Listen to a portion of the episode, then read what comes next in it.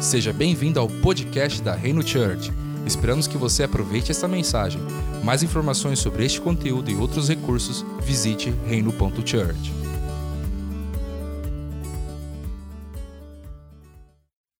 Olá, família, sejam todos muito bem-vindos para mais um podcast aqui da Reino Church.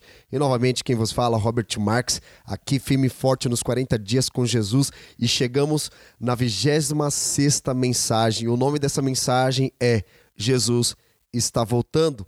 Ela é inspirada na parábola que Jesus conta lá em Lucas, capítulo 20, do 9 ao 19, que é a parábola dos lavradores maus. E peço neste momento que você preste muito bem atenção na leitura e também no devocional, nas revelações que Deus vai ministrar no seu coração. Então eu peço que você escute até o fim, porque é importantíssimo que você pegue todos os detalhes, que você entenda aquilo que Deus está comunicando conosco nesses dias e o que você vai fazer com aquilo que Deus falando. Bom, é, vamos à leitura então lá de Lucas, capítulo 20, do versículo 9 ao 19. Diz o seguinte: A seguir, Jesus passou a contar ao povo esta parábola. Certo homem plantou uma vinha, arrendou-a para uns lavradores e ausentou-se do país por prazo considerável. No devido tempo, mandou um servo aos lavradores para que lhe dessem do fruto da vinha.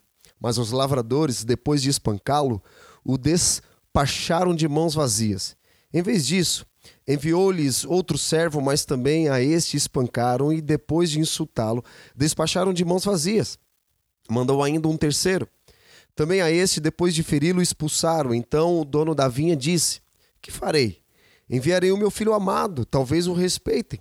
Mas, quando os lavradores viram o filho, começaram a discursar, discutir entre si. Este é o herdeiro, vamos matá-lo, para que a herança seja nossa. E lançando fora da vinha, o mataram. Que lhes fará, pois, o dono da vinha? Virá, exterminará aqueles lavradores e entregará a vinha a outros. Ao ouvir isto, disseram: Que tal não aconteça? Mas Jesus, com um olhar fixo neles, disse: Que quer dizer então o que está escrito? A pedra que os construtores rejeitaram, essa veio a ser a pedra angular. Todo que cair sobre esta pedra ficará em pedaços, e aquele sobre quem ela cair ficará reduzido a pó. Naquela mesma hora, os escribas e os principais sacerdotes procuravam prender Jesus, porque entenderam que ele havia contado essa parábola contra eles, mas temiam o povo. Vamos lá. O dono da vinha aqui é Deus e Jesus está se referindo a ele como um filho amado. E, e você percebe que no versículo, Jesus ele fala assim: a pedra que os construtores rejeitaram, essa veio a ser a pedra angular. Todo o que cair sobre esta pedra ficará em pedaços, e sobre quem ela cair ficará reduzido a pó. Jesus ele é a pedra de edificação, ele é a pedra angular, mas também para muitos religiosos acaba servindo como pedra de tropeço. Parece um paradoxo isso, né? Porque é, ou nós somos pedra de edificação ou nós somos pedra de tropeço. Nesse aspecto, Jesus, para esses religiosos, torna-se a ser uma pedra de tropeço. Mas vamos entender um pouco mais sobre essa parábola, o que isso representa para nós nos dias de hoje. Deus, ele enviou profetas e os lavradores mataram os seus servos, os servos do Senhor. Vejam é só você olhar no Antigo Testamento, você vai ver o que o povo judeu, o povo judeu fez com os profetas. Então, é, Deus ele é o dono da vinha e colocou nas mãos dos líderes religiosos, no caso aqui os lavradores, a administração, cuidado e produção dos frutos, que no caso são as pessoas. Agora, trazendo para o nosso contexto, Deus ele é o dono da vinha e colocou nas mãos dos líderes hoje a administração, o cuidado e produção dos frutos, que no caso são as pessoas. Agora, o que os líderes estão fazendo com aquilo que Deus tem confiado em suas mãos nos dias de hoje? Deus está exigindo que nós prestemos contas com aquilo que Ele está depositando em nossas mãos e nós precisamos ter temor diante da presença do Senhor nesse tempo, porque nós precisamos entender o seguinte: quando é, uma pessoa se converte, Deus ele confia essas pessoas nas mãos dos líderes para cuidar e ajudá-los no processo de amadurecimento. Lembrando que nós não somos o Espírito Santo para convencer pessoas, não somos Jesus para salvar e muito menos Deus para julgar. Nós fomos chamados apenas para amar as pessoas. E Deus ele levanta pessoas para liderar. E os líderes precisam entender que as pessoas que estão sob suas responsabilidades não são suas propriedades. As pessoas são de Deus e não da liderança dos líderes. Ele é o dono de tudo e quando o líder está cuidando de alguém, é responsabilidade do líder de levar a pessoa até ao Senhor. É como se fosse um canal de passagem até um ponto em que a pessoa for totalmente dependente de Deus. E muitos líderes hoje não querem perder aquele liderado, sabe? Eles querem liderar sem ter que prestar contas a eles, a ele. E eles querem ser sacerdotes de Deus. E nós precisamos entender uma diferença básica entre sacerdotes e profetas. Eu peço que você tome nota de tudo aquilo que está sendo falado agora neste exato momento. Enquanto o sacerdote representa o povo para Deus, o profeta representa Deus para o povo. E muitos líderes querem se colocar na posição de muitos sacerdotes do Antigo Testamento. Funcionaria algo do tipo assim: se você quer falar com Deus, pode falar para mim que eu levo a sua causa para Ele. Eu represento você para Ele. E na nova aliança nós vemos completamente ao contrário isso. Nós vemos que Jesus fez de nós reis e sacerdotes, ou seja, todos têm livre acesso ao Senhor, porque em Cristo Deus se torna acessível ao povo. Você pode estar na presença de Deus sem intermediários, sem santos, sem misticismo e sem pedágios. Você entendeu? Esses líderes que não têm uma visão correta de Deus, elas querem se tornar pedágio entre você e Deus. E um bom líder é aquele que lidera pessoas até que ele não seja mais útil para ter comunhão com Deus. Eu, a responsabilidade dele é levar a pessoa até Deus até que ela não seja mais útil, ou seja, não precisa mais dela, porque a pessoa já sabe, conhece o caminho, ela sabe onde chegar. E um líder pode ser uma pedra de edificação ou ele pode se tornar também uma pedra de tropeço. E era frequente na época é, que os lavradores cuidassem das propriedades quando o proprietário estava ausente. E Jesus nos ensina três princípios nesta parábola. Primeiro, sobre autoridade, onde Deus é dono e criador de tudo, de todas as coisas. Ele é o nome que está acima de todo nome, ele é sobre, ele é maior que tudo e todos. Segundo, nos ensina sobre generosidade. Ele nos deu tudo o que precisamos para ter uma vida plena. E terceiro, responsabilidade. Ele pede conta dos nossos frutos. E novamente aqui Jesus, ele está chamando a atenção dos líderes sobre o cuidado com as pessoas. Os líderes foram chamados para cuidar das pessoas e não manipular as pessoas. Os líderes não devem exercer sua liderança pelo cargo que possuem, mas pelo caráter de Cristo. E falando sobre o primeiro princípio, princípio número um, autoridade. Precisamos aprender como devemos agir quando estamos em posição de autoridade e, consequentemente, como devemos agir quando estamos debaixo de autoridade. E a beleza do ministério, como eu sempre tenho falado, é quando Deus usa pessoas diferentes para o mesmo propósito, cada um exercendo o seu papel ministerial dentro de uma comunidade. E nós vemos Jesus em todo tempo se sujeitando à vontade do Pai, em amor e honra, ao cumprir sua missão de salvar a humanidade do pecado. E essa autoridade de Jesus, ela é sempre perfeita e inquestionável, porém, a autoridade exercida pelos homens pode falar, falhar em certas ocasiões. Se uma pessoa está usando seu cargo para seus pró próprios benefícios, isso não é uma autoridade, isso é um autoritarismo que é caracterizado por uma obediência absoluta, forçada e cega. E nesse tempo que nós estamos vivendo como igreja, nós precisamos estabelecer uma liderança bíblica que promova um crescimento saudável para o corpo, dar a eles autoridade para ajudar a servir e a liderar a igreja. e discipular e cuidar de cada um com o propósito de obedecer os ensinos de Jesus.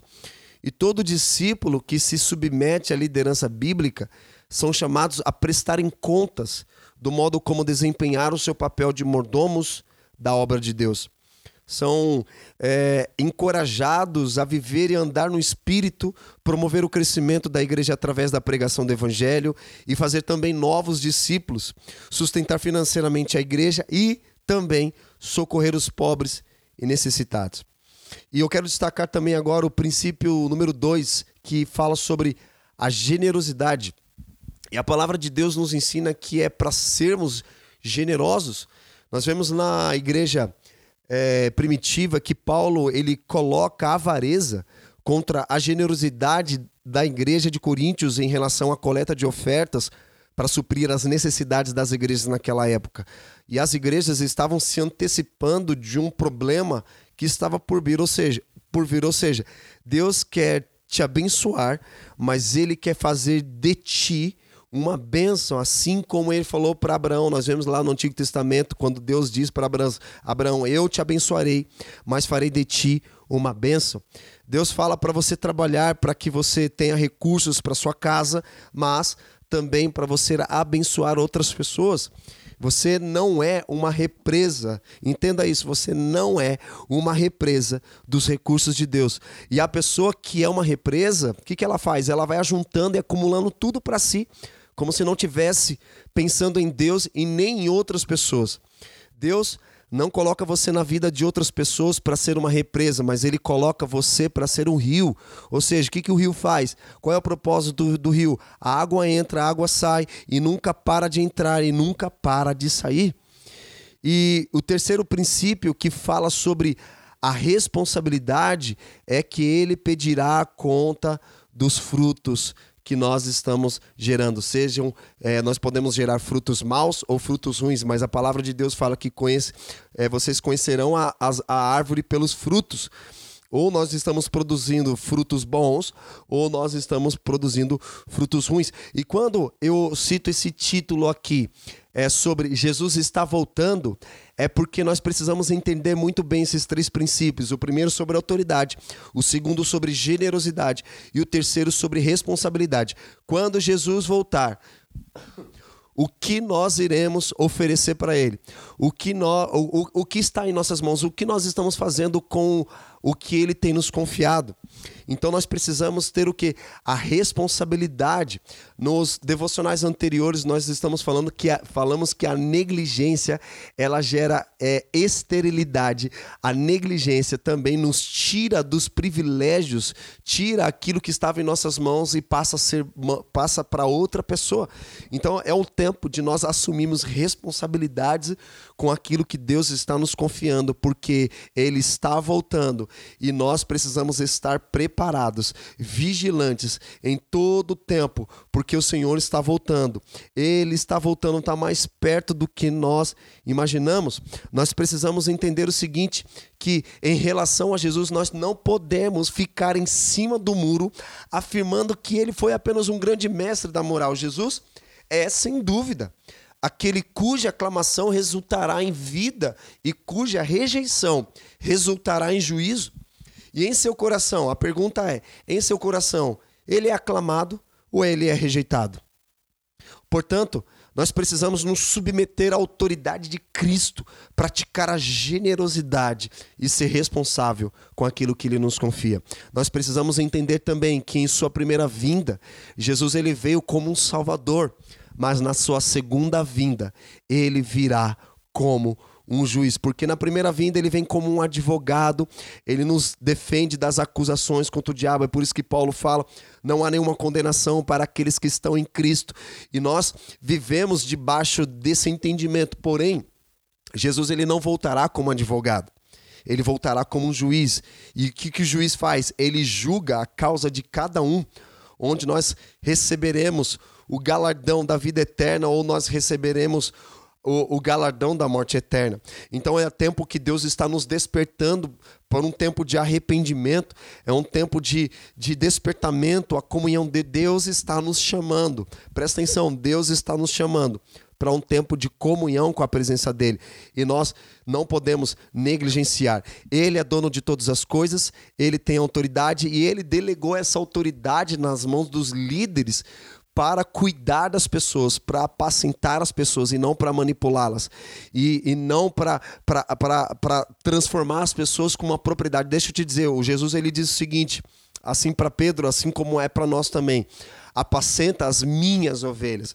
Ele não está dizendo apacenta as tuas ovelhas, porque as ovelhas são do Senhor.